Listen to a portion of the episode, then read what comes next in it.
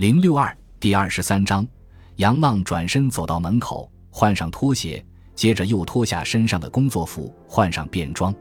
给你买手机干什么使的？不懂得接电话？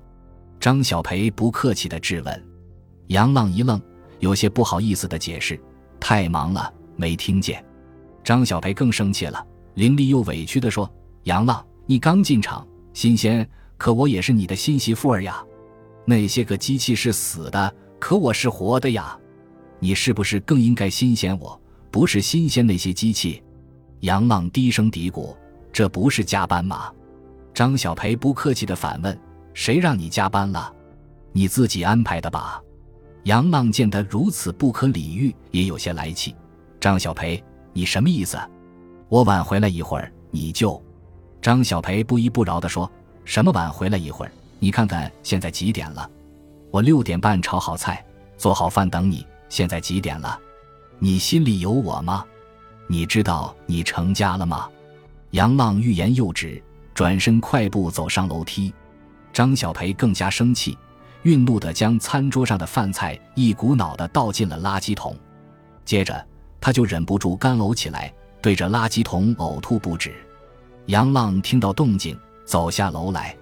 一问才知道，张小培已经怀有身孕，顿时心生忏悔，想想自己确实也是有些过分，于是软硬相济的说了许多好话，才算把张小培的怒火熄灭。两人说了一阵温情的话，折腾了一回，才头脑昏昏的睡去。这时已到深夜三点，婚姻像一双漂亮的鞋子，合不合脚，只有穿它的人知道。杨浪与张小培的结合。在宋卫国和彭明选眼里羡慕不已，特别是杨建国把自己将要当爷爷的消息在车间一经公布，更令他们眼热。彭威这些日子心情一直比较灰暗，或者说从那天硬着头皮冒雨参加婚礼之后，他的心情就越来越潮湿。他尤其不敢看闺房墙壁上挂的那一把吉他，这是属于他一个人的秘密。吉他是他当年从九月琴社好老板手里买的，正是杨浪亲手制作众多吉他中的一把。这件事多年来，他一直瞒着杨浪，还有闺蜜李云娟。他既有当年对杨浪音乐梦想的支持与陪伴，也有对自己少女情怀的追忆和纪念。应该说，这段时间工作都很忙，或者说他有意让自己繁忙起来。他怕看到那把吉他，怕与自己的灵魂对话。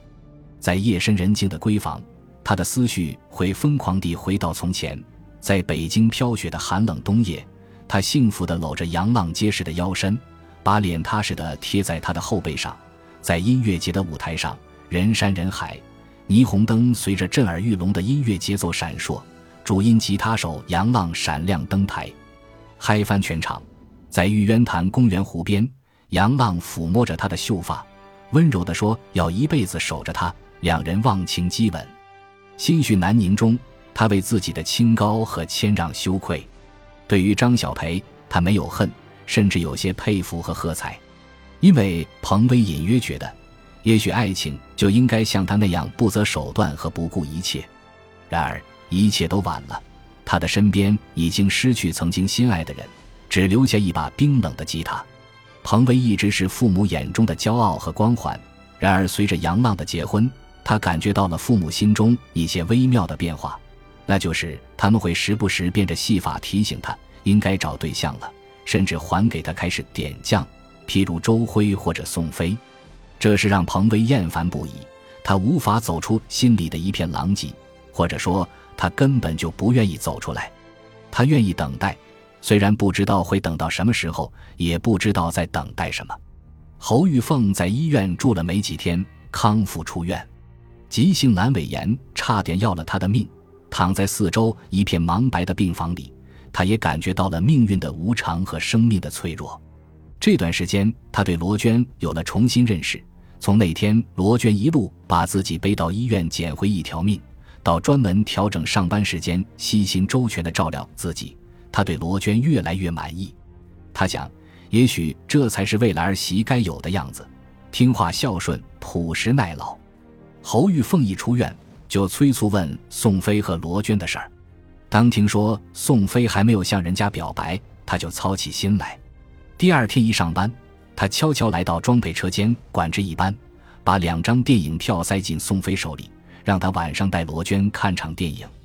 连日来，罗娟对母亲悉心照料，尤其是那天艰难的把母亲背到医院就诊，完全没有把自己当外人，让宋飞心生感动，决定下班前去找他。侯玉凤左等右等不见宋飞来车间找罗娟，心里暗暗着急。这时，车间需要临时派人到喷涂车间补焊一个硫酸罐，周围也没有旁人，他只好派罗娟去了。快下班了。宋飞才匆匆来车间找罗娟，侯玉凤告诉他，他派罗娟去补焊一个硫酸罐，应该马上回来。一听是补焊硫酸罐，宋飞有些着急，因为他知道这个工艺十分危险，必须有安检组的回执单方可作业。一问回执单，侯玉凤才大吃一惊。下午光想着让两个孩子约会看电影的事儿，还真没有注意有没有回执单。他着急地在抽屉里一阵翻找。没找到，情急之下，宋飞急忙朝喷涂车间飞奔而去。他到车间外，老远就看见罗娟戴着防护帽，在强烈的紫外线中进行焊接作业。宋飞边跑边大喊：“罗娟，快离开，危险！”但由于焊接产生的噪声和戴着防护帽，罗娟并未听到宋飞的喊叫。宋飞飞快地冲过去，将罗娟扑倒在地，紧接着。砰的一声巨响，硫酸罐爆炸了。宋飞的背部慢慢的浸出一片嫣红，不远处的侯玉凤吓得目瞪口呆。宋飞的伤势不算太重，关键时刻他舍身保护自己的义举，让罗娟心中感动满满。几天后的病床边，见宋飞康复的不错，罗娟削了一个苹果递给宋飞，满眼柔情的问：“你当时怎么想的？真的就不怕死？”宋飞咬了一大口苹果，一边清脆的嚼着，一边说：“没多想，心想死也是咱俩死在一块儿，值了。”罗娟幸福的撅起嘴，故意问：“怎么的？现在不把我当妹子了？那你为什么不说那三个字？”宋飞的脸一下子红了，不好意思的小声说：“我说不出口。”罗娟不满地白了他一眼：“嗔怪，说不说随你，一个大老爷们儿命都能豁出去。”说那几个字能怎么的？丢你身份啊！说完就佯装生气要走，走到门口，他却伸手拉住门把手，转身似笑非笑着逼问：“说不说？再给你五秒钟，过了这个村可没这个店了。”宋飞红着脸，露出一副玩世不恭的表情，说：“好，好，我说你当我女朋友，当我媳妇，行不行？又不是小时候玩过家家，你说当就当。”小时候玩过家家，我还当过你妈呢。罗娟不客气地回敬道。宋飞长红着脸：“你非要逼我说出来，是不是？说出来怕什么？你和别人能说，为什么和我不能说？还是想着把我当妹妹？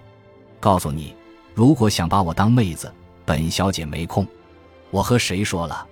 你这丫头还真牙尖嘴利。”罗娟走过来：“你和谁说的？你知道？”现在咱们都是成年人了，想玩过家家就认真的好好玩，玩一辈子，白头到老。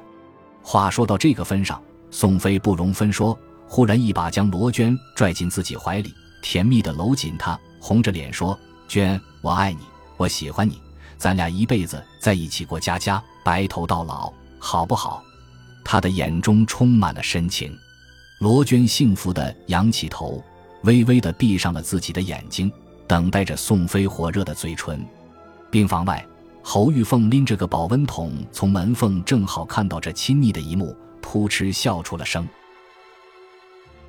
感谢您的收听，喜欢别忘了订阅加关注，主页有更多精彩内容。